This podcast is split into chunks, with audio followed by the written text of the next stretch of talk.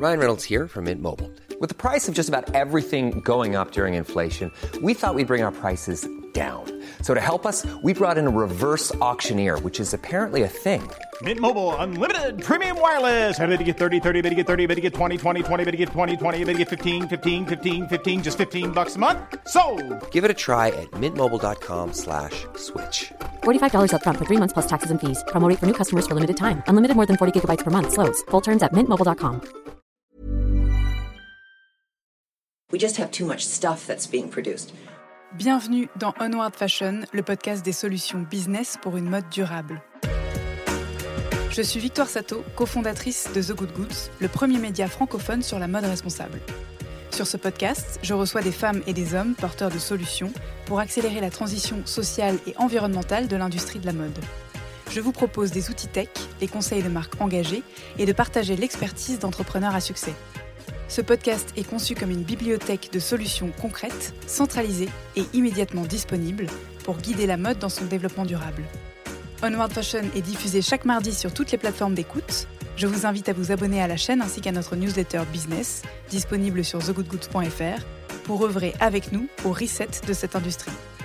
Bonne écoute Il y a quelques mois, la jeune marque de basket éco-responsable Meiko publiait un article de blog intitulé Pommes, raisins, ananas. On fait une salade de fruits ou des baskets Ça résume assez bien la représentation qu'on a des matières alternatives au cuir. Entre curiosité et scepticisme, un mélange obscur de deux composantes, biosourcées et pétrochimiques, à l'impact peu mesuré, à l'esthétique incertaine et au recyclage balbutiant. Pourtant, elles sont présentées au grand public comme la panacée écologique. Si l'enthousiasme est palpable, les informations sont encore rares et la partie la plus verte de l'offre n'est pas encore disponible à échelle industrielle. Dans cet épisode, on a choisi de se centrer sur la basket. Choix des matières, développement produit, cycle de vie, certification, limites. On fait le tour de la question des alternatives végétales au cuir avec deux experts, Marina Coutelan, consultante mode et éco-responsabilité, et Lancine Koulibaly, cofondateur de la marque de basket végétale Umoja. Comme d'habitude, vous trouverez les références dans les notes de l'épisode. Je vous invite à vous abonner sur la plateforme d'écoute de votre choix pour être à jour des sorties d'Onward Fashion. Et si vous avez quelques secondes devant vous et l'envie de nous soutenir, la meilleure façon de le faire, c'est de nous laisser un commentaire 5 étoiles sur iTunes et de parler de nous autour de vous. Très bonne écoute Bonjour Marina, bonjour Lancine. Bonjour. Bonjour Victor. Je vais vous demander de commencer par vous présenter ainsi que peut-être brièvement vos parcours et euh, vos activités respectives. Alors, euh, je suis donc Marina Coutelan. Je suis en fait j'ai une formation de styliste modéliste à la base et euh, j'ai toujours été passionnée par euh, l'amont de la filière mode, hein, euh, par les matériaux, par euh, tout ce qui se passe euh, bien avant euh, la mise en produit euh, en magasin et, euh, et les défilés. Et donc, euh, ça m'a amené à travailler avec les bureaux de tendance pendant plusieurs années où j'ai euh, décrypté les influences euh, émergentes. Alors, c'était euh, une époque qui paraît euh, euh, très ancienne puisque c'était avant l'avènement des, réseaux sociaux, des défilés en live stream. Donc, c'était une autre façon de, de, trai- de traiter l'info et d'aller la, collecter. Euh, suite à ces, euh, à ces quelques années, je me suis dirigée vers le bijou. Euh, D'une part parce que c'était un produit qui me plaisait énormément et aussi parce que voilà, j'ai toujours été animée par les questions de responsabilité et que pour moi, le bijou, ça présentait un produit qui était euh, plus durable au sens où c'est une consommation un petit peu moins effrénée qu'en prêt-à-porter et que c'est souvent un objet de transmission et d'héritage également. Donc j'ai repris une formation euh, à l'école Boulle en art et technique de bijouterie joaillerie. Et j'ai travaillé en freelance ensuite, notamment sur les bijoux des défilés Chanel. Et puis en, travaillant, ben, j'ai découvert, et en faisant la formation, hein, j'ai découvert que euh, toute l'image que j'avais de cette industrie était forcément pas si parfaite que ça, puisqu'elle portait un lourd bagage quant aux questions environnementales et sociales, avec euh, tout ce qu'on peut connaître de, des problèmes d'extraction des minerais, des gemmes, des process de finissage qui sont euh, très impactants. Et puis par la suite, j'ai eu euh, la possibilité de rentrer chez Première Vision, qui est donc un salon dédié à l'amont de la filière, donc où les, les stylistes, les acheteurs se rendent pour sélectionner leurs matières, donc leurs tissus, leurs cuirs, leurs composants accessoires pour faire les collections. Et J'étais chef de produit accessoires et euh, responsable mode sur les questions euh, d'éco-responsabilité. J'ai euh, j'ai contribué au développement de la plateforme Smart Création, qui est donc euh, dédiée aux matières euh, éco-conçues. Et euh, mon, rôle dans Smart Création, c'était d'être un peu la, tête chercheuse euh, de l'équipe, d'aller euh, analyser euh, tous, ces, euh, matériaux euh, éco-conçus. Et puis, depuis une petite année, je, travaille à mon compte en tant que consultante sur des sujets qui lient mode et éco-responsabilité. Smart Création, tu peux me rappeler le, la, genèse? C'était il y a quoi, trois ans, quatre ans? C'était il y a alors les premiers les tout premiers pas de Smart Création c'était il y a cinq ans. C'était au début uniquement des séries de conférences pour pour informer la filière sur ces questions. Et puis ensuite, ça s'est structuré avec vraiment une offre produit. alors, c'était encore, ça, paraît fou hein, parce que c'était il n'y a, a, que trois ans où le projet a vraiment pris de l'ampleur, mais il y a trois ans, on avait encore besoin de montrer des produits finis pour ne pas être dans les clichés de la mode durable, elle n'est pas elle n'est pas attirante, elle n'est pas fondamentalement mode, etc. Donc on avait des parties où on montrait des produits finis avec des, voilà, avec des créateurs qui nous prêtaient des, vêtements. On avait toute une, on va dire, une bibliothèque de matériaux où on présentait toutes leurs caractéristiques. Et puis on a continué de maintenir ce, programme de conférence parce que comme on va le voir aujourd'hui, hein, c'est un sujet qui est très complexe, qui aborde beaucoup de problématiques. Et voilà, on sait que, que le, il est nécessaire de, continuer à se former et à s'informer sur, sur toutes les questions d'éco-responsabilité sur la mode. Je pense que Lancine va pouvoir nous faire un, récap de son expérience in vivo, de toutes les étapes que tu viens de présenter. Lancine, si tu veux nous dire qui tu es.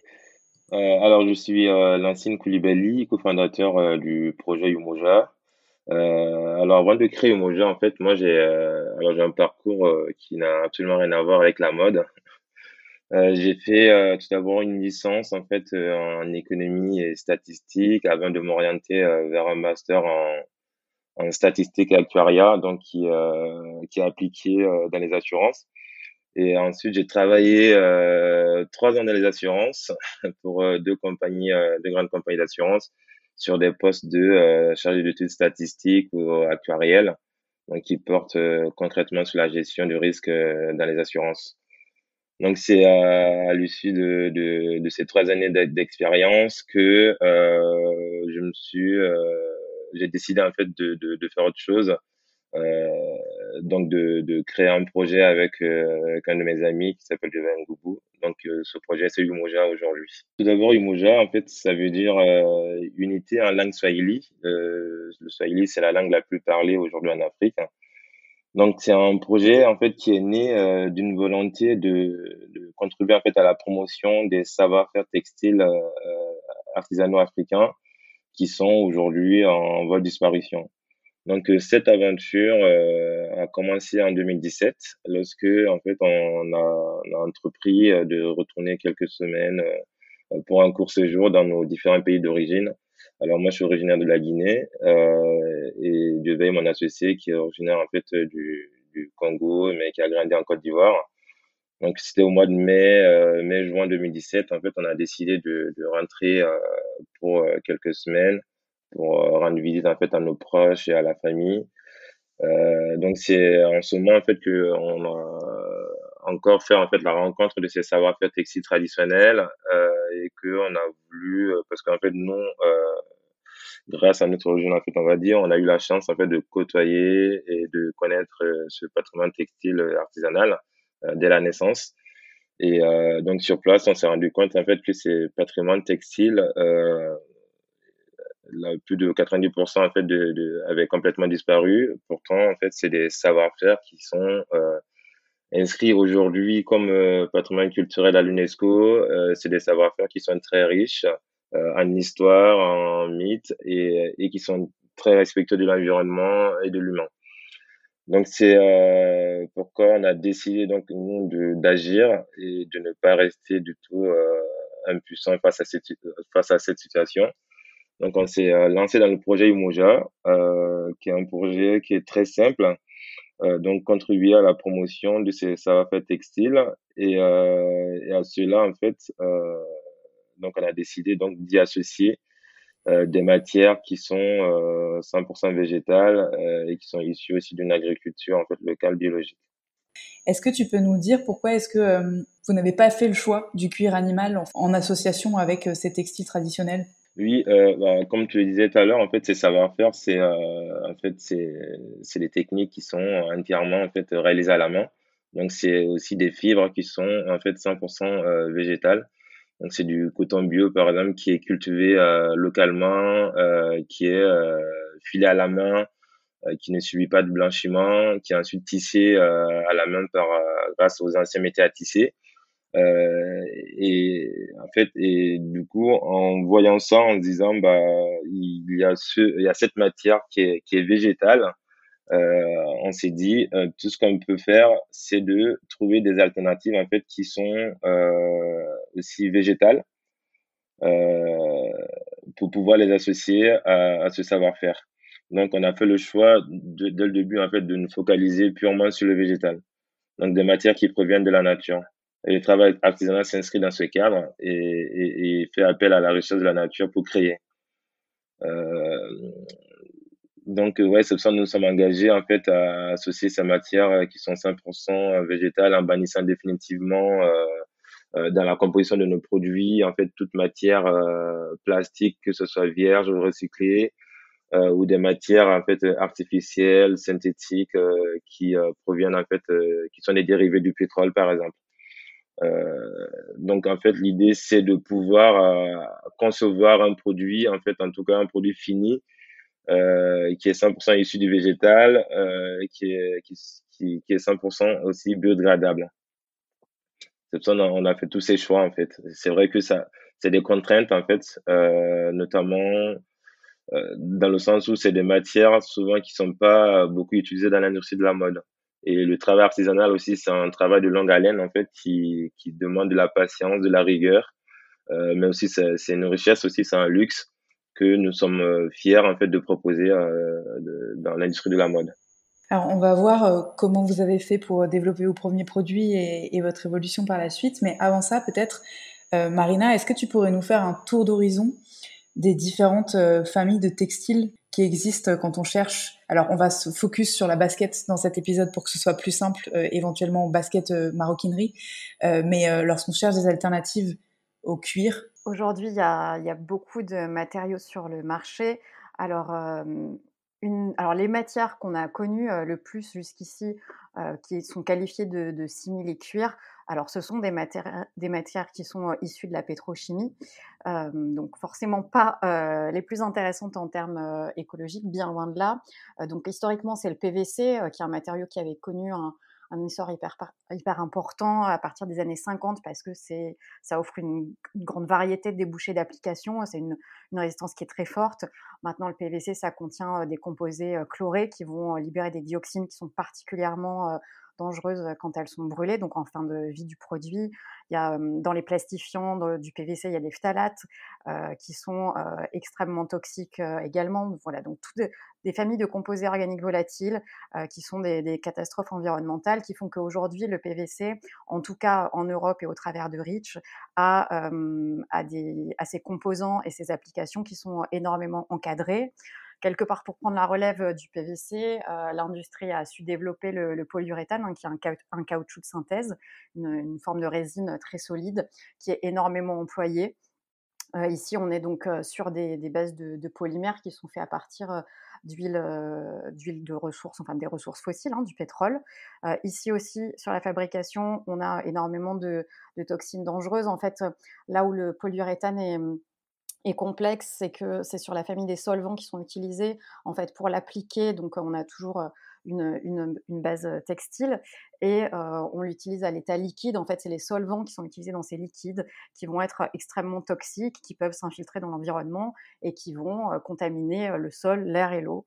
Donc, face à tout ça, on a des énormes problèmes donc environnementaux, des process de recyclage, de valorisation qui sont euh, peu ou pas développés. Euh, lorsque c'est le cas, c'est majoritairement en Chine, hein, qui est un énorme producteur et recycleur de plastique, mais qui n'a pas les mêmes normes qu'on a en Europe. On a, la, on, a la, chance d'avoir d'avoir quand même un cadre, un cadre légal, des réglementations, des, des batteries de normes qui, euh, qui, sont beaucoup plus drastiques. Et euh, donc voilà, un vrai problème au niveau de, de ces alternatives qui étaient présentées euh, jusqu'à il y a peu de temps comme les alternatives au cuir, mais qui n'avaient pas d'intérêt en, en, termes d'environnement.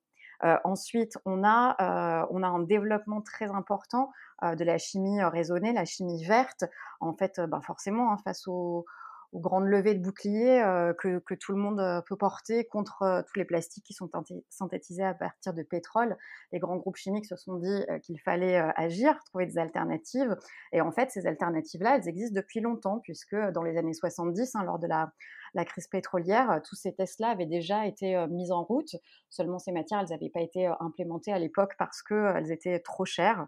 Et donc là, la chimie se force à se réinventer hein, pour minimiser euh, les impacts euh, environnementaux et donc incorporer euh, des ressources renouvelables végétales en complément ou en substitution du pétrole. Et donc c'est ici qu'on voit des, grandes familles de produits se développer. Donc on va avoir donc des, nouvelles générations de polyuréthane qui sont à partir donc de, ressources renouvelables qui peuvent être de, de l'amidon de maïs, voilà, de différentes, différentes différentes variétés de base.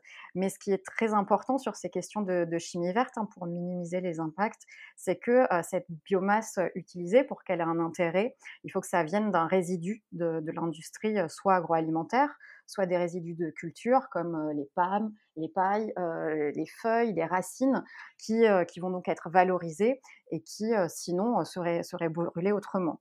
Donc voilà, aujourd'hui, on sait développer des polyuréthanes donc soit à 100% issus de ressources végétales. Aujourd'hui, c'est même une fraction mineure de l'offre. Sinon, on voit beaucoup. Alors, j'imagine que vous avez eu très probablement tous l'occasion de voir des matériaux qui sont issus donc d'un mix de polyuréthane et de fibres de pomme ou de résidus de raisin. Donc là, on va utiliser le marc de raisin qui est issu de la, production, euh, également des composés donc mixtes euh, maïs et polyuréthane euh, d'origine fossile. Donc ça, c'est les matières qu'on retrouve aujourd'hui assez fréquemment, qui font partie de, celles qui ont connu un, un grand succès ces dernières années. Après, certaines ont une autre, euh, une autre base, si on peut dire, puisque euh, donc Pinatex, qui est assez connu, euh, travaille à partir des fibres que l'on extrait des feuilles de l'ananas. Donc ici, on a une, une biomasse qui est prélevée, donc qui est un coproduit euh, dans l'industrie agroalimentaire. Ce qui est intéressant, c'est que quand on va prélever ces fils, les déchets restants vont pouvoir être valorisés comme engrais ou comme biocarburant, donc rien ne se perd. Ce matériau, il est travaillé en, non tissé et après, par-dessus, on va venir, pour le protéger, pour finir la matière, on va venir appliquer un de ces nouveaux polyuréthanes donc issus de la chimie verte qui est composé à, 50% de, résidus de, maïs. On a aussi dans, ces, dans ces produits naturels augmentés, si on peut dire, Bilif qui est une feuille géante d'un arbre qui, euh, pousse au Brésil. Donc là, on récupère que les feuilles, on ne coupe pas la plante. Euh, et ensuite, on va euh, traiter ces feuilles, qui sont des feuilles vraiment gigantesques, avec des tanins végétaux pour la rendre imputrescible et la finir avec, en surface avec, avec des huiles végétales. On a des composés donc 100% biomasse avec Mirum, qui a un latex DVA, qui est travailler avec des résidus de plantes, de l'huile de soja. les actifs, c'est de l'acide citrique qui est extrait de pelure d'orange. Et tout ça est travaillé et on va dire soudé en pression à chaud. Ça, c'est un matériau notamment qu'on retrouve pas mal dans, l'automobile. Il y a Ralph Lauren aussi qui a, investi beaucoup sur le développement de Mirum. On a Desserto aussi qui était finaliste de plusieurs pro, prix d'innovation ces, dernières années, qui est à base de cactus. Donc ici, en fait, ils coupent des feuilles de cactus d'une plantation biologique qui sont arrivées à maturité. Ces feuilles vont être laissées, elles vont sécher au soleil pendant quelques jours pour arriver à un taux d'humidité optimal pour ensuite extraire une pulpe qui contient une protéine qui est naturellement imperméable, donc y a un intérêt particulier hein, quand on parle de, de, basket et qui a aussi des, composantes intrinsèques adhésives qui vont, qui vont, qui vont faire le lien avec les additifs naturels qui sont ajoutés afin d'obtenir ce matériau alternatif. Et la dernière grande famille de produits qu'on a, c'est tout ce qui est issu de la biofabrication. Et ça, c'est l'énorme champ de recherche qui, qui se développe aujourd'hui. On a alors, on voit aujourd'hui beaucoup émerger les cultures mycéliennes. Cette année, on va retrouver en magasin plusieurs produits. Donc là, on a des produits comme Milo, le Cara, Reishi de, de Works. Et ici, en fait, alors ce qui est assez intéressant, comme quoi tout, tout s'inspire constamment, c'est que dans un premier temps, c'est des recherches qui avaient été faites dans l'agroalimentaire, en fait, pour trouver des alternatives au polystyrène, parce qu'ils arrivaient à obtenir des mousses assez souples et flexibles. La mode s'en est inspirée, a continué de, peaufiner hein, ces produits pour répondre aux critères des, marques de mode. Et donc là, alors, ce qui est intéressant, c'est aussi que c'est des produits qui sont respirants, hein, contrairement aux produits que je viens de citer, qui sont issus de pétrochimie ou de bioraffinerie. Et donc, euh, on va utiliser le mycélium, qui sont euh, les filaments ramifiés qu'on va retrouver dans le sol d'une culture fongique. Et donc, ces entreprises, elles utilisent des déchets euh, agricoles et elles vont contrôler la température, l'humidité et favoriser la croissance de, ces tapis de micelle pour pour obtenir un produit qui ensuite est tanné, éteint sans chrome et qu'on va embosser pour, pour avoir un aspect cuir. Et ça, ça fait partie voilà, des, développements majeurs aujourd'hui. Et ensuite, on a, on va dire, la, la, biofabrication de pointe, mais qui à date n'est pas industrialisable, avec des gens comme Modern Mido qui travaillent sur le développement de ZOA depuis de nombreuses années. alors ici, on est sur des, vraiment des nouveaux genres de matériaux puisque on va recréer en laboratoire vraiment une peau puisqu'on part d'une protéine de collagène. Voilà, le collagène c'est vraiment l'ingrédient indispensable pour pour créer une peau. Donc en fait, ils vont générer une production de collagène sans aucune base animale en faisant fermenter des micro-organismes. Donc c'est des souches de levure qui sont nourries de sucre qui vont devenir en fait des petites usines de production qui vont produire du collagène en fermentant. Et ici, au terme de la fabrication, également, on tanne, on cette peau, hein, puisqu'à partir du moment où on développe une vraie peau, on a besoin de la rendre imputrescible pour pouvoir l'utiliser. il y a également euh, Vitrolabs qui est sur ces euh, principes de production de collagène, où là, euh, pour le coup, c'est une alternative créée en laboratoire, mais qui n'est pas végane, puisque Vitrolabs part d'une cellule souche, en fait, il part d'une biopsie d'une cellule souche d'une vache en bonne santé. Ici aussi, ces cellules souches, elles sont isolées, elles sont placées dans des environnements particuliers qui vont leur permettre de se reproduire indéfiniment pour créer euh, ces, nappes de matériaux alternatifs et, euh, voilà, qui vont être euh, ensuite tannées également. Et alors, l'ensemble des, des, noms que tu as cités, donc jusqu'aux projets qui sont encore au stade de R&D, ce sont des entreprises qui commercialisent à échelle industrielle jusqu'ici? Non, pas toutes. Euh, alors, il y a certaines peuvent commercialiser aujourd'hui 5000 mètres, donc ont des, ont des capacités beaucoup plus importantes. Euh, ceux que je citais qui euh, utilisent donc les résidus, que ce soit de pommes, de raisins, d'amidon, de maïs. ça, c'est des entreprises qui sont en train de vraiment arriver à maturité, qui peuvent proposer des quantités assez, assez industrielles. tout ce qui est les cultures, euh, les cultures mycéliennes, c'est vraiment en train de monter en puissance euh, depuis deux ans. Euh, ça arrive, ça arrive vraiment sur le marché aujourd'hui. En fait, c'est tout ça, hein, c'est de la R&D qui est portée depuis des années et des années. la mode adore s'emparer de nouveaux matériaux. Maintenant, tout ça, c'est vraiment de la recherche et du développement de pointe. C'est des développements qui ont duré 5-7 ans. Modern Meadows, ça fait, je crois, plus de 7 ans qui sont sur le projet, c'est pas encore industrialisable. On, a des, on peut avoir des échantillons en main maintenant, voilà, tout ce qui est la création de, collagène en laboratoire, on n'est pas encore, c'est pas encore demain qu'on va le retrouver dans les collections.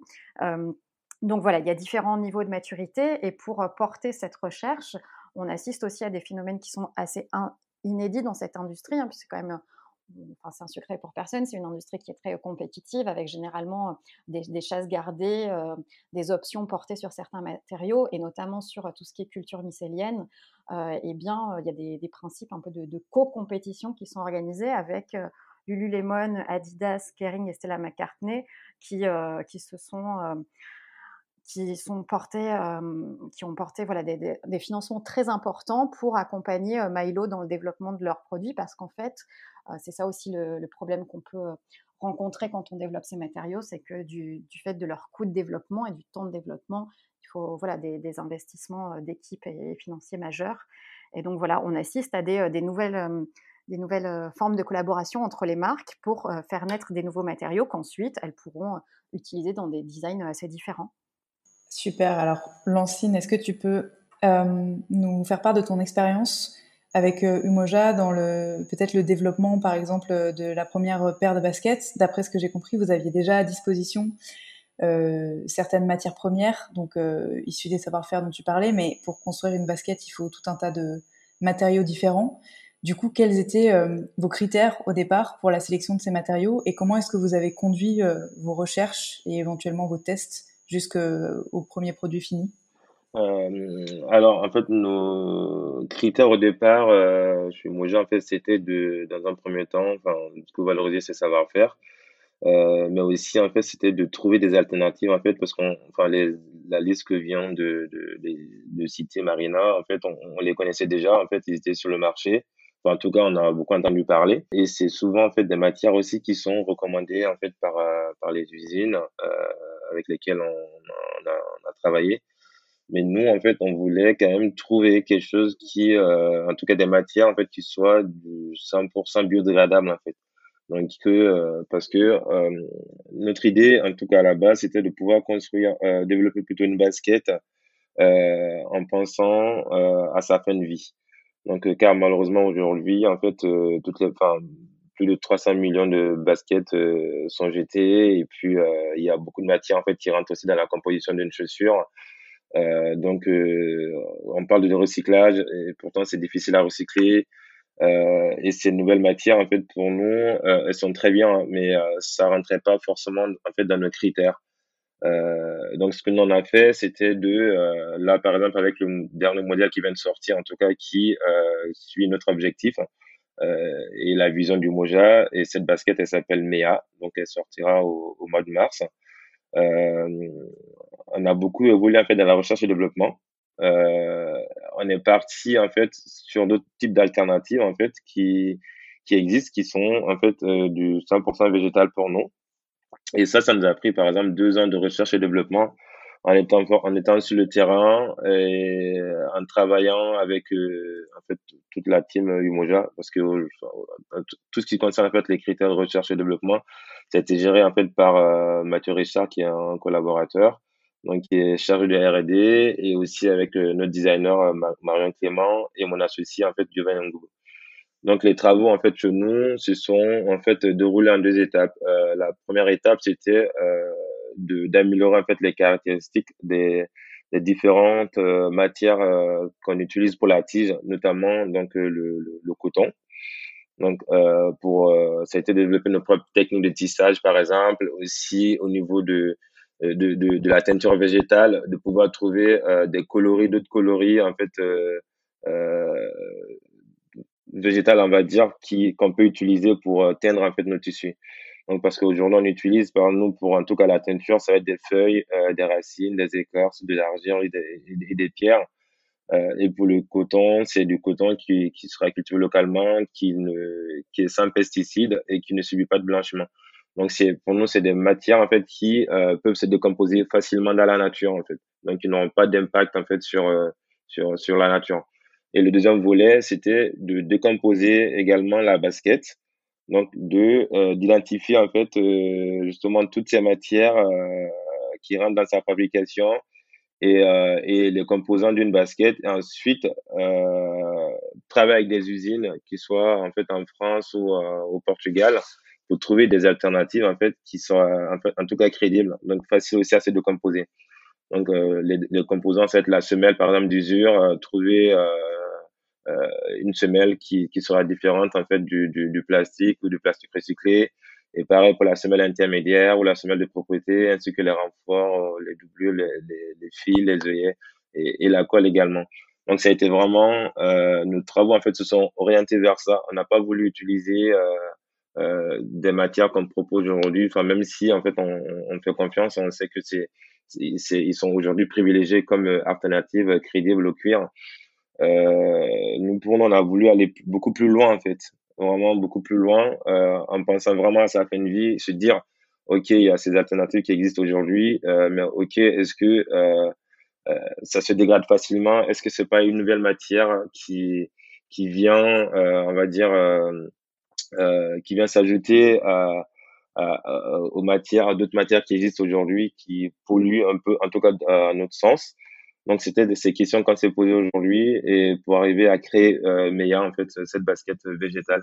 Du coup, si je comprends bien, euh, contrairement à d'autres marques qui parlent effectivement beaucoup du caractère recyclé des matières premières euh, dans la basket ou de la recyclabilité de la basket, vous l'idée c'est pas forcément qu'elle soit démantelable facilement pour être recyclée, mais, mais vraiment qu'elle soit biodégradable. Ouais, l'idée c'est ça, c'est la mission que Limoges en fait, en tout cas, on s'est fixé, c'est que cette basket elle puisse être biodégradable à terme en fait, et de déterminer dans quelles conditions elle peut l'être en fait. Euh, donc nous, c'est ça en fait, on ne s'est pas orienté vers ces matières euh, dites véganes ou euh, issues de la chimie raisonnée ou la chimie verte, parce qu'on ne sait pas dans quelles conditions en fait, est-ce que ces matières elles sont biodégradables ou pas. Euh, souvent, c'est des questions que, en tout cas, les entreprises qu'on a contactées refusaient d'y répondre. Euh, où ils me disaient en fait ouais bah c'est composé enfin de toute façon il y avait un peu de PU dedans donc pour nous ça répondait pas du tout à la question donc c'était pas nécessaire pour nous de les utiliser donc, c'est soit de rester sur du coton, en privilégiant d'autres matières comme le lin ou du chambre, euh, qui peuvent facilement se décomposer en fait euh, dans la nature. Donc à l'heure actuelle, vous avez, c'est ça, les matières premières. Euh, je sais que vous avez travaillé le, liège, au moins au départ. Euh, ensuite, le coton, le chanvre, le lin, ce sont ça les matières euh, utilisées chez Umoja? Au départ, oui, c'est vrai qu'au départ, en fait, en tout cas sur notre première collection, on avait utilisé du liège. On avait utilisé du liège et euh, en fait, euh, alors on était des novices, on, venait juste d'arriver aussi dans l'industrie de la mode et on voulait bien faire les choses. Euh, et la première matière en fait qu'ils nous ont proposé en tout cas, qu'ils nous ont présenté, c'était le liège et euh, ils disaient ben en fait c'est la seule alternative crédible aujourd'hui euh, qui puisse remplacer le cuir. Euh, donc on était parti sur du liège, mais sauf que après nous on s'est rendu compte donc en, faisant nos, analyses euh, chimiques au laboratoire que euh, en fait ce liège était était mélangé avec euh, de, de, la matière synthétique. Donc c'est ça, en fait, on a décidé euh, à ce moment-là, en tout cas une fois que cette première collection était sortie et qu'on s'est rendu compte de de, de ces de cet art, de ces difficultés et de ces manques d'informations, on a décidé de ne plus reproduire derrière, de, donc de ne plus créer de collection, de se focaliser pendant deux ans euh, en contactant plein d'usines, en, en, trouvant des alternatives en fait qui puissent remplacer ces matières qu'on utilise aujourd'hui. Donc, c'est pour ça a décidé donc d'arrêter complètement l'utilisation du liège euh, ou d'autres matières en fait qui sont recommandées aujourd'hui sur le marché en fait. Alors, euh, en pratique, euh, une fois qu'on a ces matières, donc que ce soit celles dont tu as parlé, Marina, ou celles que vous utilisez, Lancine, comment est-ce qu'on les travaille? Parce que au-delà de l'aspect déjà hyper euh, complexe euh, du choix des matières en fonction de leur impact, il y a aussi euh, bah, tout un tas de contraintes liées à l'esthétique, liées au design, à la durabilité du produit fini parce que c'est vrai que malgré enfin avec tout ce qu'on peut reprocher au cuir euh, la solidité c'est quand même euh, c'est un paramètre qui est jusqu'ici assez peu égalé par une matière euh, alternative. Marina est-ce que tu peux nous parler peut-être de ton expérience en développement en accompagnement de développement produit? Oui alors les contraintes elles sont multiples hein, parce que on, en fait on est en train de d'élaborer un travail avec des, des nouveaux matériaux donc ça va être des challenges de développement parce que les, usines ne sont pas forcément habituées à ça. Alors c'est vrai que vu qu'elles connaissent un essor important, euh, là peut-être que euh, quand on va chez des façonniers de... Ryan Reynolds here from Mint Mobile. With the price of just about everything going up during inflation, we thought we'd bring our prices down. So to help us, we brought in a reverse auctioneer, which is apparently a thing. Mint Mobile unlimited premium wireless. Ready to get 30, 30, bit to get 30, bit to get 20, 20, 20, bit to get 20, 20, bit to get 15, 15, 15, 15 just 15 bucks a month. So, Give it a try at mintmobile.com/switch. slash $45 up front for 3 months plus taxes and fees. Promo rate for new customers for limited time. Unlimited more than 40 gigabytes per month slows. Full terms at mintmobile.com.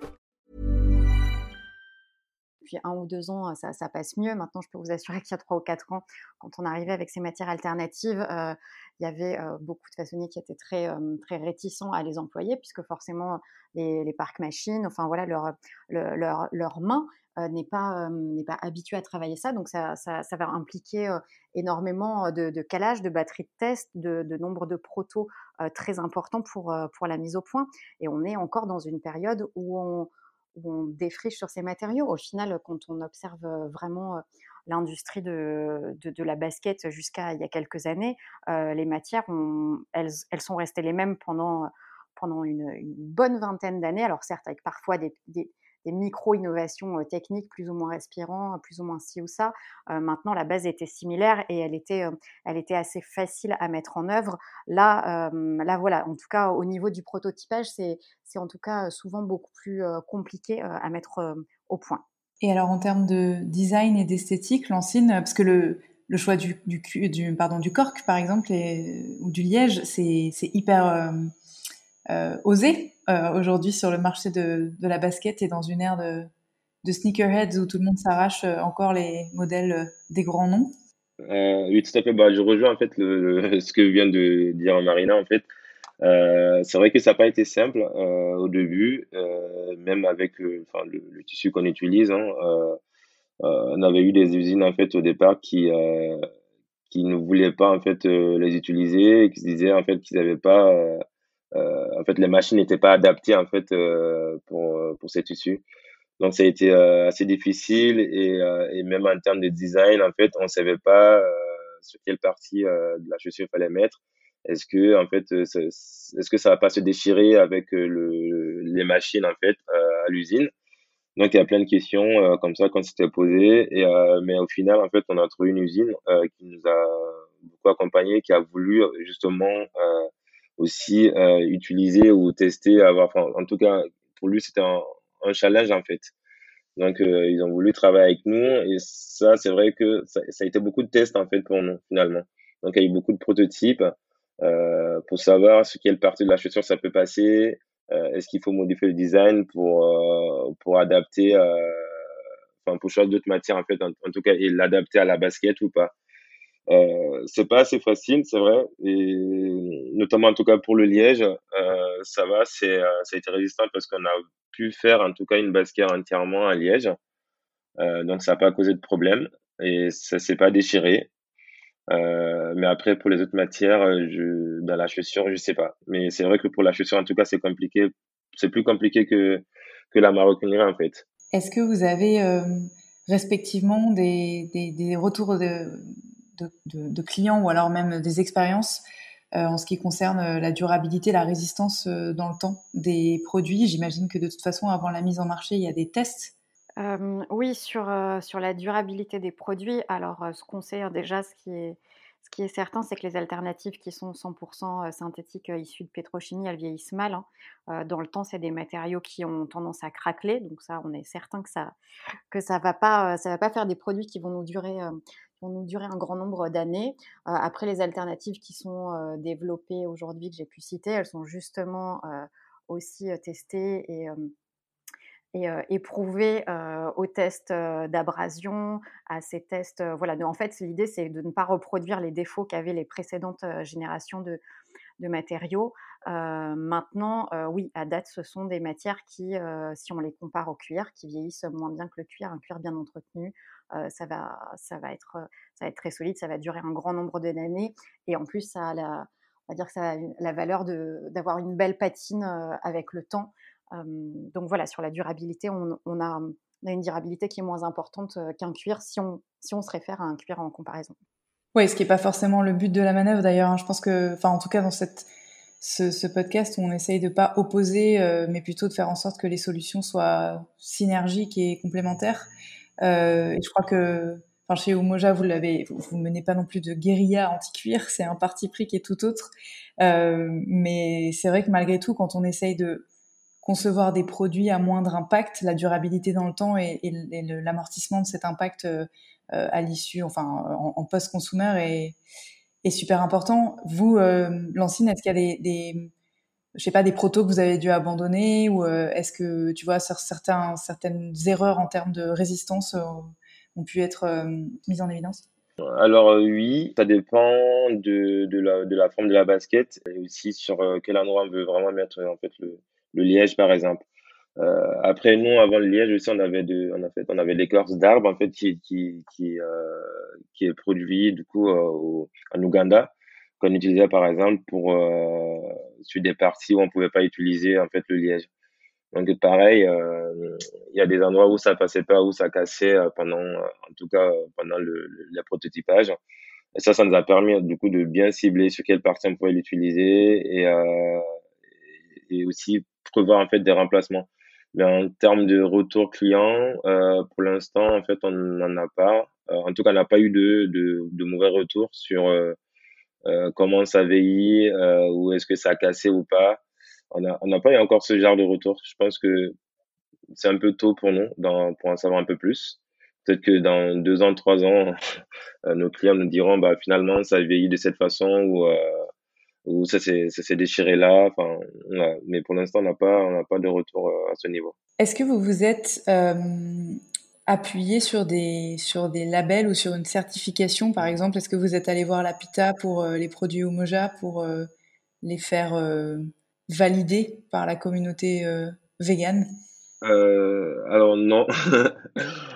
euh, en fait, on propose peut-être des produits vegan, mais euh, en fait, on n'est pas sur, euh, on n'est pas sur ce marché vegan. En fait, non, euh, on est sur un marché où euh, on a envie de proposer du, végétal tout simplement et, d'avoir des produits qui, qui à leur fin de vie n'auront pas d'impact en fait sur sur sur l'environnement. Donc notre positionnement c'est plutôt ça et c'est vrai qu'on propose des, des chaussures véganes et c'est pour ça qu'on n'a pas cherché en fait à avoir ce label vegan. Ça a été un choix, hein, ça a été un choix. Nos chaussures sont certes véganes, donc les véganes peuvent l'acheter, il n'y a pas de souci là-dessus. En fait, ça ne nous apporte pas grand-chose le fait d'avoir un label vegan.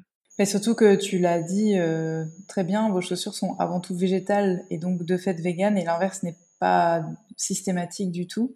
Euh, Marina, comment ça se passe côté euh, amont de la filière qu'est-ce qu'on pense de ces certifications, enfin de ces appellations véganes Et est-ce qu'il y a d'autres labels existants ou en cours de développement pour valider le côté effectivement sans cruauté animale de ces matières et éventuellement en plus écologique? Alors déjà, il y a, comme tu l'évoquais, un gros sujet sur les appellations puisqu'on entend beaucoup parler de cuir vegan, euh, ce qui est forcément un non-sens, hein, ça, s'entend dès qu'on le prononce. Euh, l'appellation cuir, elle est encadrée. Hein. C'est un cuir, c'est une peau qui est tannée pour être euh, imputrescible et qui va, au travers des process de tannage, acquérir des qualités de souplesse, des aspects particuliers. donc voilà, tous les matériaux qu'on a pu évoquer, ce ne sont jamais des cuirs vegan puisque le cuir vegan euh, n'existe pas. En fait, pour tous ces matériaux, on parle de matériaux alternatifs, de matières innovantes. Donc voilà, on peut dire euh, un matériau vegan, mais absolument pas euh, un, cuir vegan. Et voilà, parce que voilà, c'est des sujets qui sont, c'est des questions qui sont très très délicates dans cette industrie puisque il y a les il y a les pro-cuir, il y a les, les anti-cuir, etc. Donc voilà, c'est important de voilà d'essayer d'être un petit peu spécifique sur ces appellations. Et au-delà de ça, si on s'adresse donc à, à une voilà, à des, à des, consommateurs véganes et qui souhaitent que leurs produits soient certifiés. Donc, comme vous l'évoquiez, il y a un label vegan qui vient de PETA. alors là, c'est un label qui est déclaratif. Donc, en fait, les marques, elles vont renseigner un questionnaire, elles vont signer une déclaration d'assurance pour attester que les produits contiennent aucune matière animale. mais voilà, c'est du déclaratif, donc ça n'est pas vérifié par un organisme extérieur. Donc c'est important de voilà d'avoir ça en tête. mais depuis peu, il y, a une, nouvelle certification qui est développée par TÜV Sud, qui est un, un, gros organisme de certification, qui va donc garantir que la matière contient aucun composant d'origine animale à travers des batteries de tests sur les matériaux, des audits et des suivis de, process de production en usine. Et donc, ils vont aller vérifier que, que ce soit le support matière, les cols, les colorants ou les substances appliquées ne contiennent aucune trace animale, puisque parfois on n'y pense pas forcément, mais donc dans des cols, dans des colorants, dans des produits de finissage, on va avoir des traces animales, parce que dans les alternatives enfin voilà, dans ces matières alternatives. On peut avoir euh, notamment euh, Bananatex qui a un très, un très chouette produit qui est fait à partir d'une fibre de banane, mais qui est fini avec une cire d'abeille. Donc dans ce cas-là, ce produit, euh, c'est un produit alternatif, mais en tout cas, ça n'est pas un, produit vegan. Donc c'est en ça que ces, ces, certifications peuvent apporter un, éclairage précis. Ouais, c'est hyper important et ça me fait penser à ce que tu disais, Lancine, sur le, le liège. En fait, finalement, dans toutes ces certifications qui, euh, qui sont parfois déclaratives, le, le, enfin, elles, ne, elles ne sont pas nécessaires ni suffisantes et elles ne te dédouanent jamais d'avoir à vérifier par toi-même euh, bah, ce que tu avances au sujet de, de, ton produit, ce que vous avez fait en découvrant qu'il y avait du plastique dans le liège. Euh, la seule, le seul intérêt en fait que j'y vois, c'est d'être un de faire partie d'un nuage euh, sémantique euh, commun euh, entre le pro et le conso pour pour rassurer mais mais malheureusement ça fait aussi le lit du le lit du greenwashing. Et je pense que le conso a aussi son rôle en termes d'information pour aller bah, communiquer directement avec la marque et chercher à savoir si Umoja propose des produits qui sont certes pas labellisés vegan, mais végétaux et, bien plus respectueux de l'environnement. Et du coup, je voudrais vous poser la question justement de l'abord du marché, euh, de consommateur final, euh, sa maturité, quelles sont euh, les méthodes de, communication que, par exemple, vous avez pu employer chez Omoja pour présenter ces produits qui sont hyper différenciants sur le marché de la basket? Quels sont les écueils que vous avez rencontrés? Alors, nous, en fait, nos méthodes de, de, communication, c'est tout d'abord, en fait, montrer comment, en fait, ces, ces, ces matières qu'on utilise sont fabriquées. Euh, par exemple, au niveau des artisans, euh, mon associé, en fait, ça fait un an qu'il vit au Burkina, donc il est aux côtés des, artisans. Euh, c'est lui qui mène, en fait, avec ses artisans, du coup, des travaux de recherche de, de, de teinture végétale ou de, de techniques euh, de tissage. Euh, donc, il contrôle vraiment la chaîne de, production là-bas. Et le fait d'être sur place, en fait, ça permet aussi d'avoir des éléments euh, les éléments nécessaires pour euh, communiquer auprès du, public. Et également, en fait, je pense qu'en tout cas sur la nouvelle collection qui va sortir là, on a beaucoup travaillé également aussi avec des usines qui sont en tout cas basées en France. Euh, donc ça aussi, ça facilite euh, le, la confiance entre le, le, client final et, et la marque parce qu'on va communiquer finalement, euh, en tout cas au mois de mars, à la sortie de cette collection, on va communiquer sur ces, euh, sur euh, nos différents partenaires. Et, et, aussi, on met sur le site internet également en fait la composition des produits qui rentrent dans la fabrication de, de, de, de nos baskets. Donc, l'idée c'est de tout afficher sur le site et puis montrer au client que finalement, voilà, si on a des limites, ben voilà nos limites euh, si on a des avancées, voici nos avancées, ce qu'on a pu développer. Euh, en tout cas, leur, leur informer sur, euh, leur dire en fait tout ce qui concerne en fait le produit final. Nous, c'est super important pour nous d'avoir aussi cette transparence avec le, le, non seulement avec les partenaires, mais aussi avec, avec, avec le client final en fait. Et, et ce qu'on est en train de faire également, c'est de faire une analyse complète en fait du, du cycle de vie euh, du, du, produit, euh, et une fois qu'on aura ça, en fait, on va, je pense qu'on va communiquer également, on va le mettre sur le site internet et on va communiquer également en fait à notre base de données, donc à notre base de clientèle, pour qu'ils soient au courant de euh, ce que Imoja a fait, ce qui est, enfin, comment Imoja est noté tout simplement. Donc ça, ça aide aussi et puis ça permet euh, d'avoir une certaine transparence et une certaine clarté euh, euh dans les propos. On, va revenir euh, à la CV et à la mesure d'impact, parce que c'est hyper important. Avant ça, Marina, est-ce que peut-être tu peux nous dire, euh, même question, mais côté B2B, la, la, avec ton expérience sur Première Vision, la réceptivité euh, de, de, du monde business textile et des marques bah, de, d'accessoires et de baskets à ces matières? Il y, a, a une forte curiosité. Alors, il y a une défiance aussi parce qu'il y a des marques qui, euh, qui, font du cuir depuis longtemps et qui vont continuer de faire du cuir et qui le font très bien et avec des cuirs qui sont tannés dans, enfin voilà, des cuirs tannés en Europe dans les meilleures euh, conditions possibles. Donc voilà, il y, a, il y, a, ceux qui sont convaincus du cuir et il y a ceux qui, qui soit euh, cherchent à diversifier leur, panel de matière, soit qui, qui, cherchent à vraiment passer à autre chose. Donc c'est vrai que c'est des, matériaux, ceux qui, étaient présentés sur Première Vision, euh, ces alternatives-là qui rencontraient euh, un succès important. en fait, ça vient de différents facteurs. Hein. Il y a bien évidemment euh, des préoccupations croissantes sur les impacts de l'environnement, de les impacts sur l'humain, sur les animaux. Bien évidemment, on a, on a tous en tête des, des scandales liés à la bientraitance animale. Tous les impacts de l'élevage. Donc en fait, voilà, toutes ces prises de conscience, tous ces questionnements vont, vont faire que ça éveille aussi la curiosité des stylistes, des acheteurs quant à des nouveaux produits alternatifs. et puis après, on a aussi l'évolution, des tendances de consommation. Aujourd'hui, c'est vrai que on commence à un peu manger moins de viande. Hein. C'est vrai que la consommation de, de, viande dans le monde, elle a, n'a cessé d'augmenter jusqu'à il y a deux ans, où on a commencé à connaître un léger recul.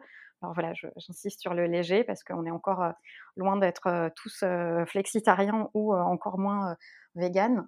donc, voilà, donc on répond aussi à, à tout ce public qui est curieux de découvrir autre chose, même si, voilà, comme, comme je l'évoquais là, la consommation de, viande au monde est telle qu'on aura toujours des pots résiduels à cette consommation alimentaire et qu'il va être nécessaire de traiter. Donc, tant qu'à faire, les recycler via, via le cuir et, en, portant une attention très particulière au process de tannage.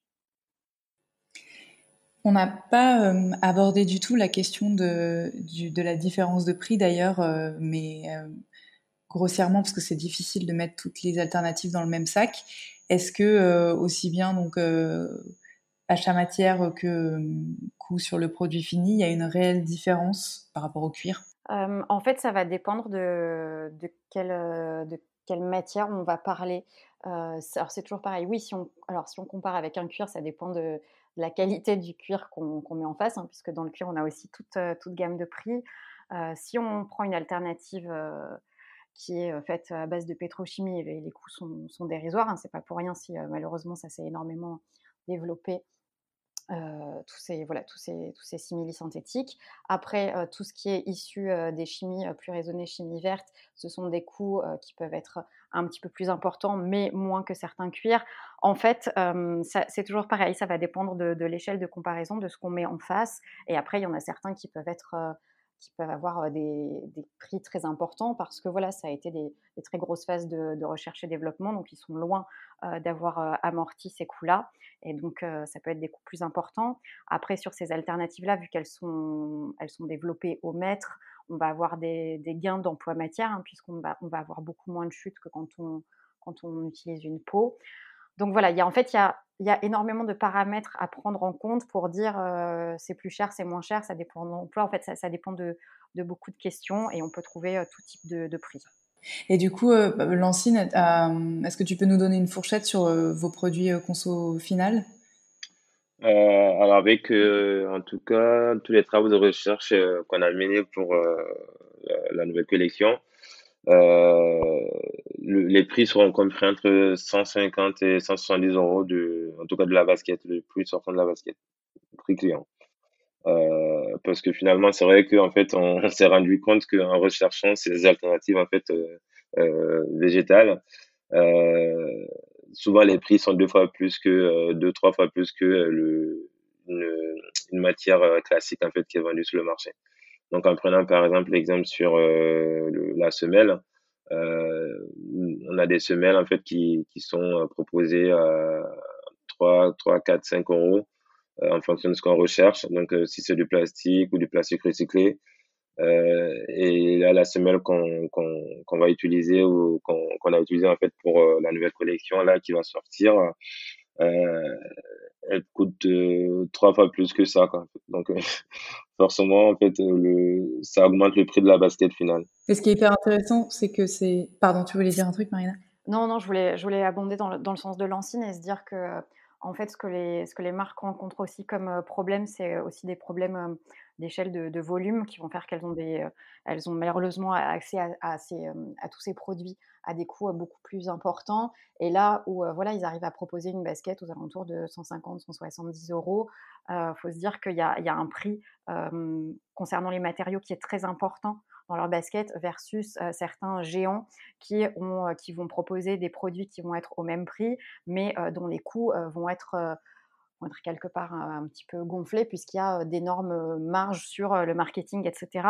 Et, voilà, c'est c'est extrêmement important, je pense, pour les jeunes marques de, communiquer, sur la qualité de leurs produits, sur la complexité, les coûts de recherche et développement, parce que quand on achète chez, chez, ces marques-là, pardon, on achète une, une, vraie valeur. Chez certaines autres, voilà, chez certains géants, on va acheter un nom, un design, une très belle opération marketing, des très beaux magasins. Et voilà, parfois, il est, aussi important de, remettre, de remettre ça en parallèle.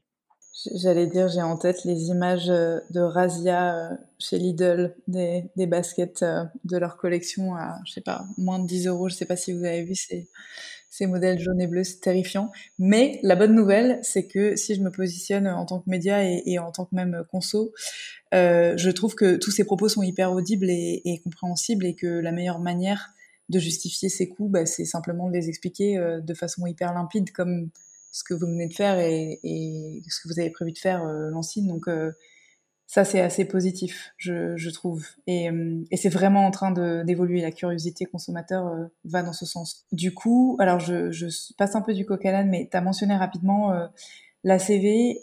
Je sais qu'on est vraiment encore en phase donc soit de R&D, soit de mesures d'impact en temps réel, que c'est super compliqué. Mais est-ce qu'aujourd'hui, on a un degré de connaissance de l'impact de ces matières à la production Et est-ce qu'on a des outils ou est-ce qu'il existe des, entreprises qui sont spécialisées là-dedans? Peut-être, euh, Marina, que tu peux commencer.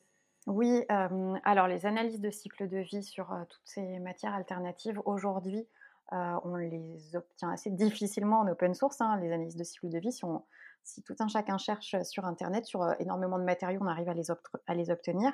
Là, on est sur des, marchés assez niches, donc euh, elles ne sont euh, pas divulguées comme ça.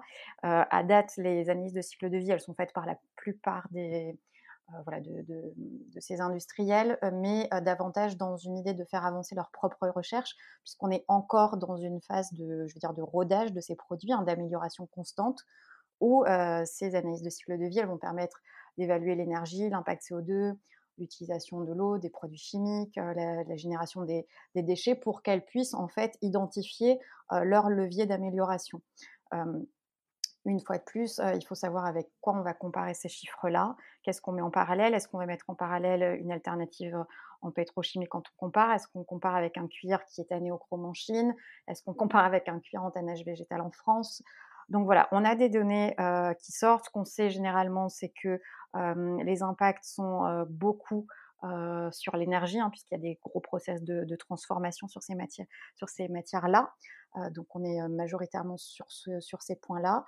Et puis, ce que pointe, ah, mais alors c'est au global, hein, ces, ces, développements de matière, c'est une question qui est importante sur la pression sur les surfaces cultivées et qui va faire que s'accentuer puisque euh, quand on parle de toutes ces matières euh, d'origine naturelle, ce qui est important de prendre en compte, c'est de ne pas euh, produire des nouvelles cultures qui, une fois de plus, vont entraîner des pénuries d'eau, vont porter des atteintes à la biodiversité, euh, vont euh, accentuer les, les, problèmes de désertification des terres. L'idée, c'est absolument pas, euh, enfin, intellectuellement, même enfin, juste pragmatiquement, c'est pas possible d'envisager euh, d'étendre ces cultures agricoles sous prétexte de produire euh, des, néoplastiques euh, plus respectueux de l'environnement. Donc c'est pour ça que sur, les sources de, de toutes ces nouvelles matières-là et parce que ça va avoir forcément un, une incidence sur les analyses de cycle de vie, il est important euh, d'utiliser des biomasses qui sont issues euh, de déchets, voilà, de, de résidus d'une autre industrie, pour qu'on arrive à travailler sur des systèmes un petit peu plus circulaires pour avoir euh, des, des, impacts neutres. Et alors côté euh, Umoja, Lancine, euh, vos analyses de cycle de vie, vous les avez fait faire par un labo indépendant, c'est ça? Alors là, on est en plein, plein, plein dedans, on va dire. Euh, c'est en cours, en fait, on l'a pas encore réalisé. Euh, on voulait déjà recevoir en fait nos premiers prototypes pour pouvoir euh, lancer ces analyses. Nous, ce qui, en tout cas, ce qui est important pour nous, c'est de vérifier les critères de non-toxicité, de circularité aussi, énergie, respect de l'eau et respect des règles sociales. Donc, c'est euh, ces cinq critères qui sont plus importants pour nous. Et euh, l'idée aussi, c'est de euh, pouvoir avoir la certification en fait Cradle to Cradle. Euh, et à l'issue de ça, pouvoir euh, aussi déterminer que notre produit, en tout cas, peut être biodégradable et si c'est le cas, dans quelles conditions, ou compostable, ensuite dans quelles conditions? C'est de pouvoir en tout cas avoir toutes ces informations qui peuvent être nécessaires pour nous, non seulement pour la communication, mais aussi pour euh, l'évolution en fait euh, du, du, projet depuis euh, depuis la création de l'entreprise. Euh, donc c'est en cours. Je pense qu'on l'aura euh, parce que c'est c'est très long à faire. ça prend du temps. donc on l'aura, je pense, d'ici l'été. Que, en fait, ce qu'ils nous ont dit, c'est que il faut qu'ils soient en contact aussi avec les usines avec lesquelles on travaille. donc, pour pouvoir avoir des informations. Et donc, je pense que ça peut prendre du temps. Ça marche super. Bon, tu nous tiendras au courant. On, mettra à jour les, infos. Est-ce que, euh, Marina, tu peux nous dire un mot? Donc, euh, Lancine a mentionné la biodégradabilité. Euh, moi, je voudrais savoir un petit peu euh, ce qu'il en est de la recyclabilité, notamment des familles que tu as mentionnées, donc la chimie raisonnée et la chimie verte. Est-ce que ce sont, est-ce que c'est quelque chose qui est pris en compte par les, les, entreprises qui développent la matière? Est-ce qu'on sait aujourd'hui séparer euh, toujours, enfin c'est toujours difficile de faire des généralités, mais euh, la composante euh, plastique et les différents types de d'enduits de, de, la composante fibre? c'est complexe hein, toutes les toutes les questions liées à la recyclabilité sur ces produits-là. Il y a des filières de recyclage qui se mettent en place. maintenant, c'est très progressif. À date, à date ça n'est pas opérationnel, pour être très clair. Ça nécessite encore des investissements majeurs et aussi des volumes importants euh, pour pouvoir euh, les mettre, euh, les mettre en place, toutes ces filières de recyclage. Il faut se dire que déjà, les deux matières qu'on utilise le plus aujourd'hui, alors je parle plus globalement dans la mode, le coton et le polyester, on est encore à peine au balbutiement du recyclage, même si on entend énormément parler en termes de volume de transformation de production, c'est encore des, très maigres pourcentages. la grande question, elle se, elle se fait beaucoup sur la biodégradabilité parce qu'il y a des tests sur ces matières-là. Après, ce qui est important de, partager, c'est que voilà, ces questions de biodégradabilité, elles s'entendent dans des conditions particulières. quand on dit biodégradable, c'est pas on le met dans la nature, dans une poubelle, et au fil de X jours, ça va se biodégrader. Ça n'est pas le cas. Un matériau biodégradable, il va se décomposer dans des conditions particulières de température, d'humidité, de lumière. Et donc, avec l'action de, certains micro-organismes, elle ne s'opère pas simplement. on estime qu'un matériau est biodégradable quand il se décompose à 90% sous 6 mois. Et même quand il est quand il est décomposé en, micro-fragments qui sont euh, invisibles à l'œil nu, euh, ça ne veut pas dire pour autant qu'il n'y a pas d'incidence. Donc c'est très important de faire des tests euh, d'innocuité sur la biodégradabilité parce qu'il peut y avoir des, des traces qui vont être laissées dans l'environnement qui vont être toxiques, même si physiquement on ne voit plus le produit. Dans les polyuréthanes, on a des phtalates. Le, gros problème des phtalates, c'est que donc ce sont des matériaux hydrophobes. Donc comme ils ne se dissolvent pas dans l'eau, on ne peut pas retraiter cette eau-là. Donc ça va pénétrer dans les sédiments qui vont s'accumuler dans les sols et vont causer une toxicité. Donc une fois de plus, même si c'est bien d'avoir un produit biodégradable, biodégradable, c'est mieux que pas biodégradable, on sera tous d'accord.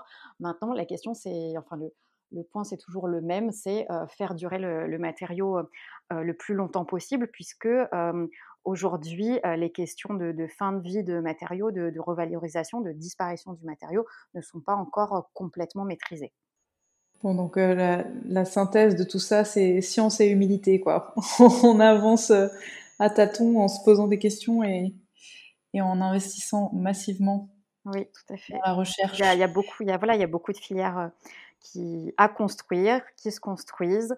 Euh, voilà, ça, ça, demande du temps et ça demande euh, voilà, aussi aux marques, aux industriels d'être transparents avec les consommateurs pour ne pas avoir de, de messages trompeurs.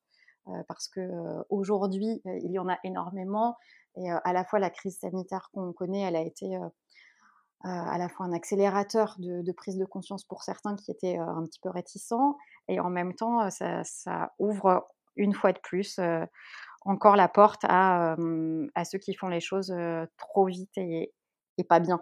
Justement, pour finir, j'ai une question à laquelle je ne vous avais pas préparé. Si vous aviez une baguette magique pour agir sur un segment, n'importe lequel, production, communication, pour euh, accélérer la transition globale de l'industrie, euh, allez, on va dire de la basket, on va rester dans notre thématique. Qu'est-ce que vous choisiriez? Euh, Qu'est-ce qu'on choisirait en premier? C'est complexe parce qu'il y a tellement de problématiques à traiter.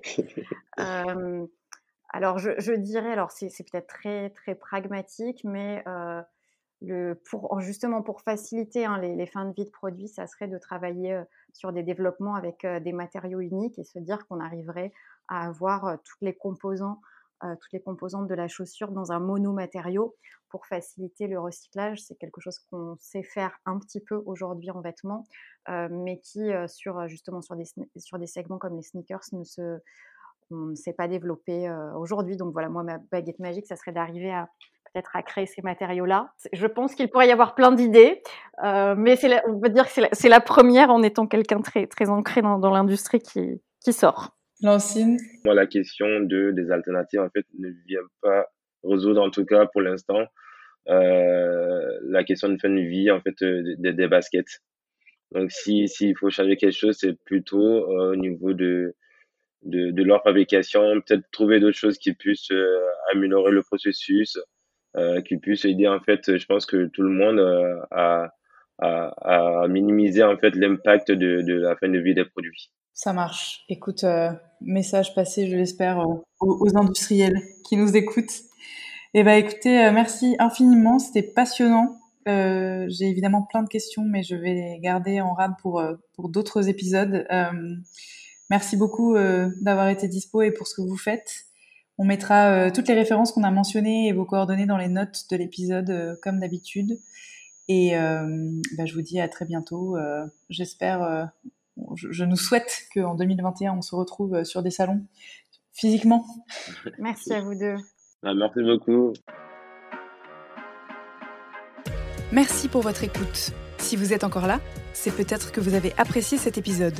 La meilleure façon de nous le faire savoir, c'est de partager ce podcast sur vos réseaux, par email ou de bouche à oreille, de laisser sur iTunes un commentaire 5 étoiles et de vous abonner à la chaîne sur la plateforme d'écoute de votre choix.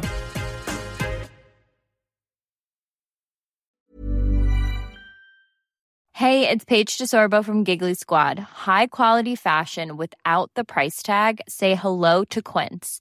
I'm snagging high-end essentials like cozy cashmere sweaters, sleek leather jackets, fine jewelry, and so much more. With Quince being 50 to 80% less than similar brands.